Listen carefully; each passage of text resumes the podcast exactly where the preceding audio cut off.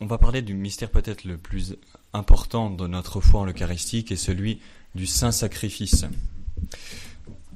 En 1980, Jean-Paul II a tenu à écrire à tous les évêques du monde une lettre sur l'Eucharistie. Visiblement, l'heure était grave. Lorsque un pape s'exprime à tous les évêques du monde entier sur un sujet, c'est qu'il y a un petit problème. Dans cette lettre, Saint Jean-Paul II disait aux évêques une vérité fondamentale que nous allons chercher à comprendre.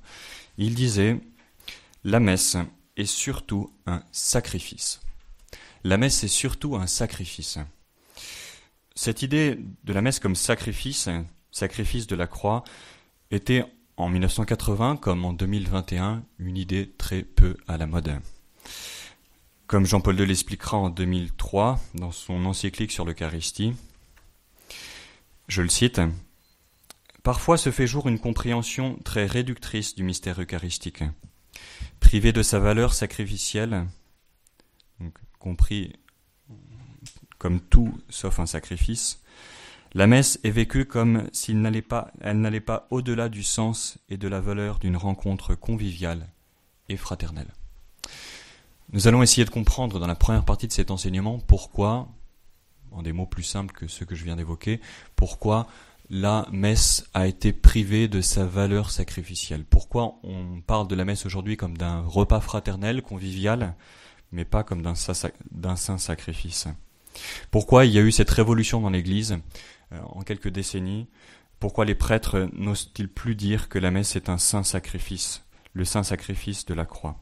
Ça sera la première partie de notre enseignement. Et dans la deuxième partie, qui sera un tout petit peu plus longue, on verra les bonnes raisons que nous avons de croire en ce sacrifice de la messe. Oui, il nous faut croire avec toute l'Église que durant chacune de nos messes se vit un mystère, le drame de notre salut, le sacrifice de la croix. Alors, première partie, essayons de comprendre les raisons qui ont conduit les chrétiens à rejeter la foi dans le saint sacrifice de la messe. Les raisons, il y en a beaucoup, j'en retiendrai ici deux principales. La première, c'est qu'on a compris, à tort, que parler de saint sacrifice de la messe, ce serait renouer avec une conception païenne de Dieu. Bref, Dire que la messe est un saint sacrifice, ce serait faire du Dieu des chrétiens, celui qui est Père, Fils et Saint-Esprit, un Dieu païen. Alors, essayons d'expliquer cela. Vous avez tous entendu parler des Aztèques. Les Aztèques offraient à leur dieu, euh, dont je n'ose pas prononcer le nom, des Tezcatlipoca. Pourtant, je me suis entraîné. C'est difficile. Hein. Et euh, ils lui offraient des hommes. Parce qu'ils pensaient que pour plaire au Dieu, pour maintenir l'équilibre du monde, il fallait lui offrir du sang, et du sang humain. Les païens, euh, dans le monde entier, considéraient eux aussi, même s'ils offraient pas forcément des hommes, ils, offraient, ils pensaient que Dieu avait besoin de sang pour euh, le calmer, pour calmer sa colère.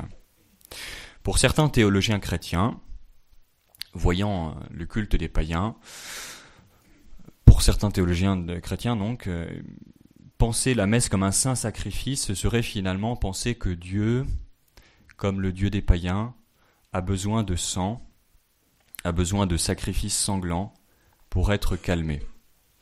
Et pour ces théologiens chrétiens, penser Dieu de cette manière-là, c'est s'éloigner du Dieu de la Bible. Autrement dit, penser que la messe est un saint sacrifice, que c'est le sacrifice de la croix, ce serait confondre la liturgie chrétienne avec la liturgie des païens où on se sentait obligé d'offrir à Dieu du sang pour le calmer. C'est la première raison qui a conduit et qui conduit encore des théologiens et beaucoup de chrétiens à refuser l'expression de saint sacrifice. Ce serait faire de Dieu un Dieu cruel, un Dieu vengeur, un Dieu qui aime le sang. La deuxième raison, c'est que on a petit à petit, on s'est mis dans la tête que le saint sacrifice de la messe, ce serait en fait finalement se méprendre sur la miséricorde de Dieu. Penser que la messe est un saint sacrifice serait oublier que Dieu est miséricorde. En effet, lorsque on offre un sacrifice, on donne à Dieu quelque chose. Et lui, en retour, nous donne quelque chose, sa grâce. Pour certains théologiens, de dire cela ce serait oublier que Dieu est miséricorde. Alors c'est assez subtil. En effet, dans la parole par exemple du fils prodigue, on voit Dieu qui donne à son fils euh, pécheur euh, son pardon, euh, l'anneau, le veau gras, l'habit, etc. Le retour à la maison. Et il le donne absolument gratuitement. Ici, dans le sacrifice, il semblerait qu'il y ait un échange, que Dieu fasse donnant-donnant avec vous. Et que cette conception du coup du sacrifice, du saint sacrifice, du sacrifice de la messe, serait faire de Dieu un Dieu qui est tout sauf miséricordieux. Vous comprenez? Oui. Et donc, penser le saint sacrifice de la messe, c'est faux, hein mais penser le saint sacrifice de la messe pour tous ces théologiens, ce serait oublier que Dieu donne gratuitement, que Dieu n'a pas besoin de nos dons pour nous faire des dons en retour.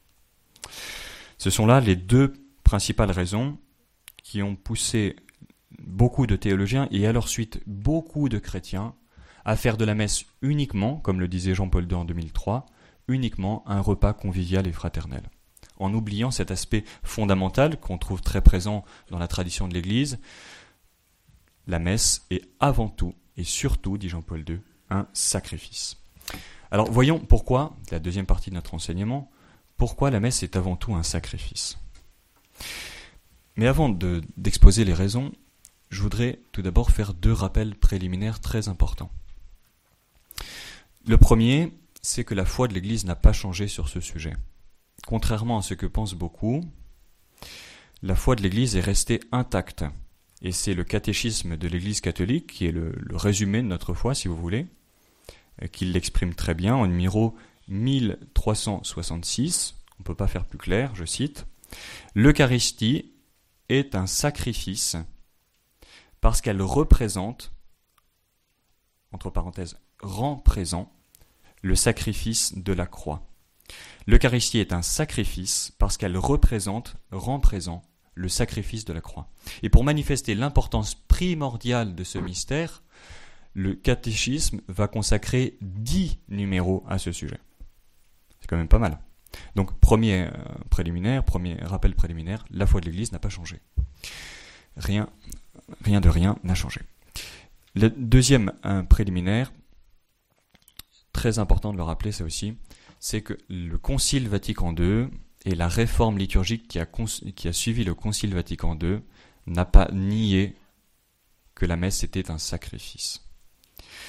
En effet, si l'on regarde, si l'on lit les textes du Concile Vatican II, si l'on lit attentivement le missel qui a été promulgué après le Concile Vatican II, le missel dit de Paul VI, on s'aperçoit que l'aspect du sacrifice est très présent que la messe demeure pour nous un saint sacrifice. Voilà pour les deux préliminaires. Maintenant, allons au but. Tout d'abord, il faut bien comprendre que notre foi en la messe comme saint sacrifice repose sur un socle. Si vous enlevez ce socle, la foi dans le saint sacrifice s'écroule. Ce socle est le suivant. Jésus a offert sa vie pour nous en sacrifice. Ça, c'est absolument fondamental. Si vous ne croyez pas ça, vous ne croirez pas que la messe est un saint sacrifice. Jésus a offert sa vie pour nous en sacrifice. Pourquoi Comment peut-on dire ça? Parce que c'est Jésus lui-même qui l'a dit. Et qu'il l'a vécu. En effet, Jésus, par exemple, c'est visible dans l'évangile selon saint Marc, chapitre 10, verset 45, Jésus nous dit qu'il va donner sa vie en rançon pour la multitude. Le Fils de l'homme n'est pas venu pour être servi, mais pour servir et donner sa vie en rançon pour la multitude. Donner sa vie en rançon pour la multitude, c'est dire je vais m'offrir en sacrifice pour tous les hommes. Dans le plan de Dieu, un plan qui respecte la liberté des hommes, la vie de Jésus devait culminer dans le sacrifice de Jésus, son sacrifice sur la croix. Et c'est pour ça que les paroles de Jésus, les premières paroles qu'il a prononcées dans son cœur en entrant dans le monde, ont été les suivantes, nous dit l'Épître aux Hébreux. Jésus dit à son Père, Tu n'as voulu ni offrande ni sacrifice pour le péché, alors j'ai dit, Voici je viens, mon Dieu, pour accomplir ta volonté. Les premières paroles d'un homme, d'un homme politique ou d'un pape, sont programmatiques. Elles disent en peu de mots ce qu'il va faire pendant tout son pontificat pour un pape, tout son quinquennat pour nos, chers présidents. Et euh, lorsque Jésus rentre dans le monde, il dit ce qu'il va faire. Les sacrifices de l'ancienne alliance, qui étaient voulus par Dieu, n'étaient que des préfigurations, comme vient de le dire la sœur, des préfigurations, des annonces du sacrifice parfait, saint, définitif, qui allait réconcilier les hommes avec Dieu. Et c'est ce que, Jésus est venu faire en ce monde. Il est venu d'abord et avant tout pour offrir sa vie en sacrifice. Et ce sacrifice qu'il réalisera sur la croix, il va maintenant chercher à ce que tous les hommes puissent en bénéficier. Il a offert sa vie pour la multitude. Mais alors comment entrer en contact avec ce sacrifice qui nous libère, qui nous rend saints, qui nous délivre du péché? Par la messe. La messe a été voulue par Jésus pour que son sacrifice, qui est le moment le plus important de l'histoire des hommes, puisse être actualisé. Pour que ce sacrifice puisse aller jusqu'à vous. Et pour cela, Jésus institue l'Eucharistie comme actualisation de son saint sacrifice. En chacune de nos messes est actualisé ce moment décisif de l'histoire des hommes qu'a été le sacrifice de la croix. La messe, c'est donc pas simplement un souvenir du passé, une reconstitution historique, mais c'est vraiment le passé qui est rendu actuel. Non seulement le passé, mais toutes les grâces qui ont été liées à cet acte du passé. La messe, c'est une fontaine de vie. La croix, du côté de, Jésus, se sont écoulées du sang et de l'eau, signe de toutes les grâces qui naissent, qui proviennent de son saint sacrifice. On le sait, lorsqu'on commémore le débarquement, on trouve quelques personnes pour euh, euh, faire une reconstitution historique, comme ça ça nous aide à nous en rappeler. Mais on sait très bien que les personnes qui sont devant nous sont, euh, c'est mon voisin, c'est le, facteur, etc., qui joue le GIs. mais lorsqu'on est à la messe, on joue pas simplement à Jésus qui donne sa vie. C'est vraiment Jésus, à travers le prêtre, qui s'offre en sacrifice. Autrement dit, le sacrifice de la croix, qui a été un instant ponctuel dans l'histoire des hommes, est rendu présent sous nos yeux d'une manière sacramentelle en chacune de nos messes. Le sacrifice de la messe et le sacrifice de la croix sont un unique sacrifice. Seul, et c'est très important de le comprendre, seule la modalité de ce sacrifice diffère. Seule la modalité du sacrifice diffère. Le sacrifice de la croix a été un sacrifice sanglant. Le sacrifice de la messe est le même sacrifice, mais offert d'une manière non sanglante, parce que sacramentel. Le sacrifice de la messe est un sacrifice sacramentel et donc non sanglant. Mais j'aimerais euh, ici, euh, et d'ailleurs c'est seulement si on comprend ça, que l'on comprend les paroles de Jésus lorsqu'il a institué l'Eucharistie. Qu'est-ce qu'il dit à ce moment-là?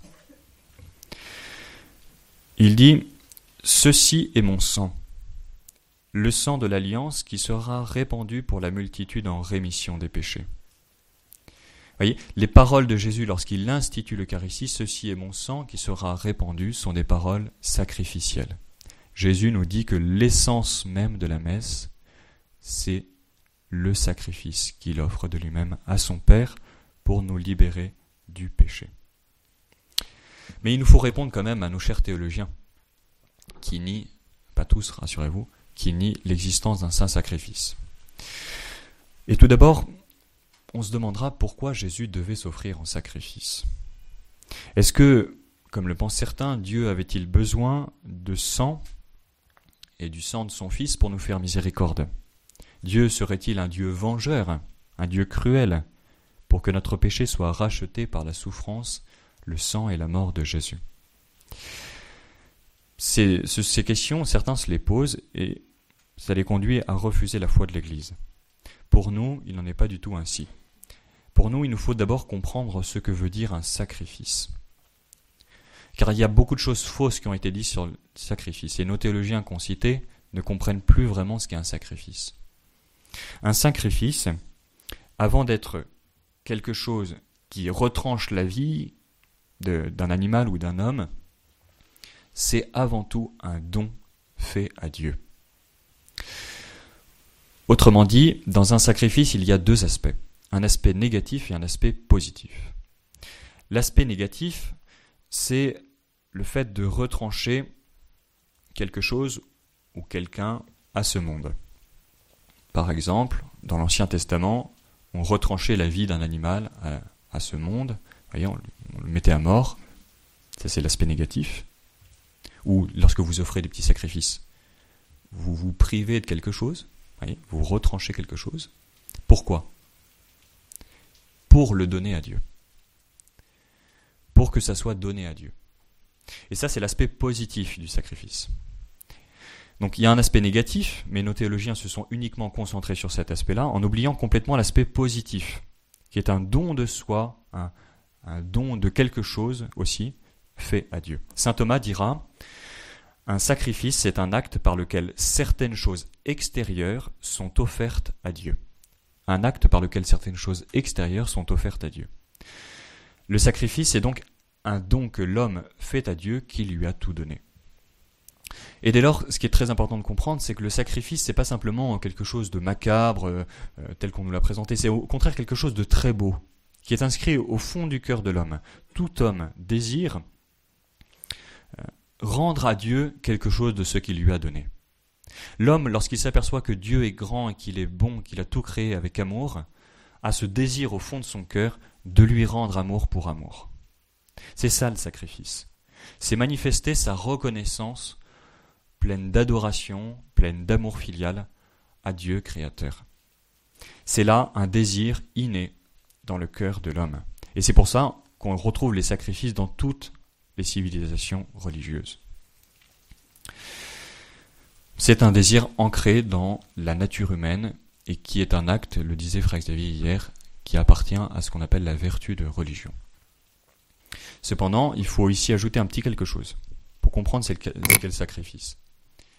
Il faut comprendre que depuis le péché originel, le sacrifice, c'est pas simplement offrir à Dieu quelque chose qui nous rapproche de lui, qui nous permet de témoigner notre amour notre reconnaissance vis-à-vis de lui. Le sacrifice, c'est aussi, nouvelle dimension après le péché originel, un acte par lequel on cherche à être purifié de nos péchés. Par lequel on cherche à retourner à Dieu par-delà notre péché. Et ça, c'est très important. Les sacrifices des païens, malgré leurs outrances, manifester quelque chose de juste. L'homme désire retrouver la communion avec Dieu par-delà son péché. Et c'est pourquoi les sacrifices seront si nombreux. Il y a quelque chose de dévoyé dans les cultures païennes, mais il y avait aussi dans cette surabondance des sacrifices quelque chose de un peu d'un effort désespéré du cœur de l'homme qui cherche à tout prix à être réconcilié avec son Dieu. Mais voilà, comment vraiment répondre, revenir vers Dieu? Comment réparer la faute de l'homme? Comment réparer son péché? Il fallait un acte de satisfaction. Là, le mot satisfaction est important. Le sacrifice devait être une œuvre de satisfaction. La satisfaction, c'est un acte de justice qui consiste à vouloir réparer la faute que l'on a commise envers quelqu'un. Je peux, je peux demander pardon à quelqu'un et je vais satisfaire, c'est-à-dire je vais réparer le mal que je lui ai fait.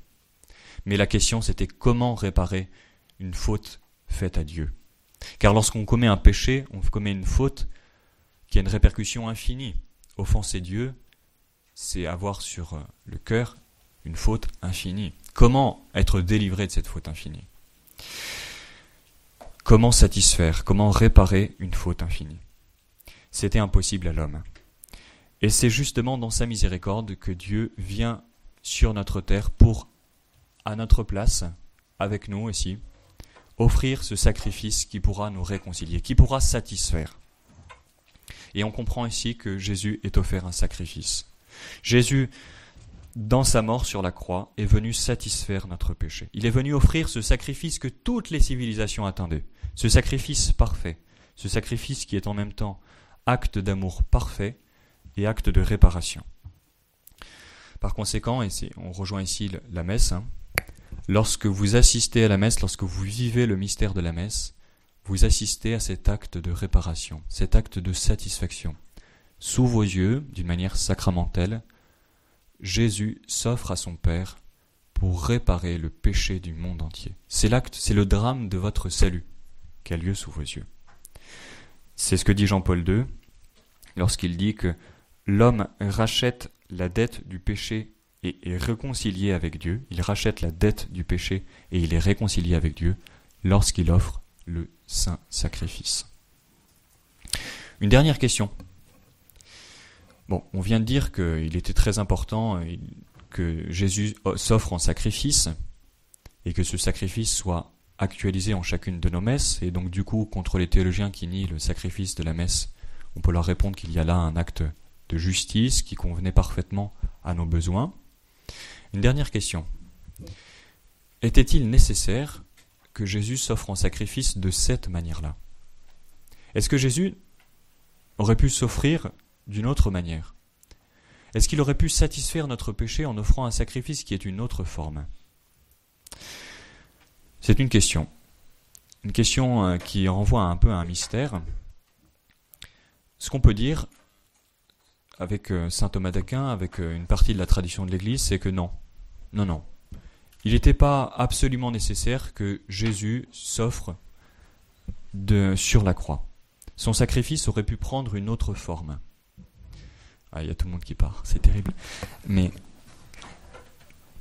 Non, mais rassurez-vous, je reste. S'il n'y en a qu'un seul, c'est moi.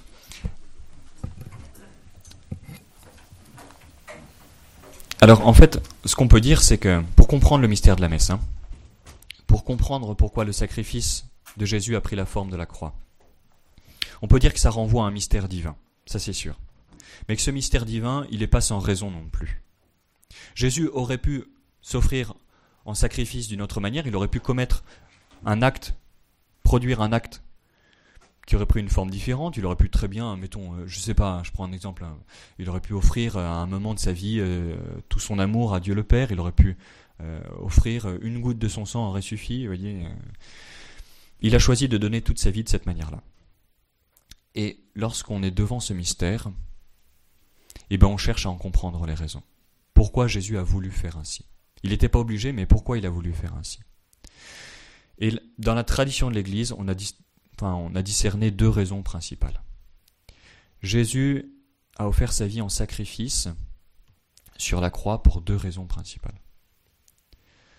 La première, c'était pour nous manifester de manière très éloquente la gravité de notre péché. Car lorsque vous contemplez Jésus sur la croix, vous comprenez que votre péché, notre péché, n'est pas une pécadille, comme on dit, n'est pas anodin que c'est quelque chose de très profond, qui touche Dieu très profondément. Ce qui veut dire que lorsqu'on vit la messe comme actualisation du saint sacrifice de la croix, lorsqu'on comprend vraiment quel est le sacrifice de Jésus sur la croix, alors là on ne peut pas y assister à froid, comme on dit. On comprend que Dieu s'offre pour mon péché. Que mon péché, c'est pas rien. Qu'il faut en être libéré qu'il faut me convertir. C'est ce que disait Jean-Paul II. Je le cite. Le sacrifice expiatoire, le sacrifice de Jésus sur la croix qui satisfait nos péchés, nous fait comprendre la gravité du péché. Le Père donne à l'humanité son propre Fils pour qu'il offre cette réparation. Il nous montre par là l'immense gravité du péché, puisqu'il réclame la plus haute réparation possible, celle qui vient de son Fils lui-même. Autrement dit, si Dieu s'est offert sur la croix pour votre péché, c'est que votre péché n'était pas anodin. Ce qui veut dire que perdre le sens du saint sacrifice de la messe, comme beaucoup de chrétiens aujourd'hui, c'est perdre le sens du péché, perdre le sens du salut, perdre le sens de la foi. C'est là que l'on comprend que la vérité dans le saint sacrifice de la messe est une vérité qui tient toutes les autres. Et ça, c'est vraiment très très important de le comprendre. Si aujourd'hui il y a une crise dans l'Église, qui touche toutes les vérités de la foi, c'est qu'on ne tient plus ce cœur vivant de la foi qui est le saint sacrifice de la messe. Ça, c'est vraiment très important de le comprendre. Tant que vous croirez, autrement dit, dans le saint sacrifice de la messe, dans toutes ses dimensions, alors vous garderez la foi. Vous comprendrez que vous avez le péché, que Jésus est venu pour le sauver, qu'il peut vous en délivrer, et que l'Église a pour mission principale de nous donner le salut. Pas le bien-être spirituel, pas des guilis dans le cœur, mais le salut. Hein le salut. Mais c'est que là, ici, il s'agit de la première raison qui explique que Jésus a offert sa vie sur la croix, qui a offert sa vie dans sacrifice d'expiation de cette manière-là et pas d'une autre. La deuxième raison est très belle.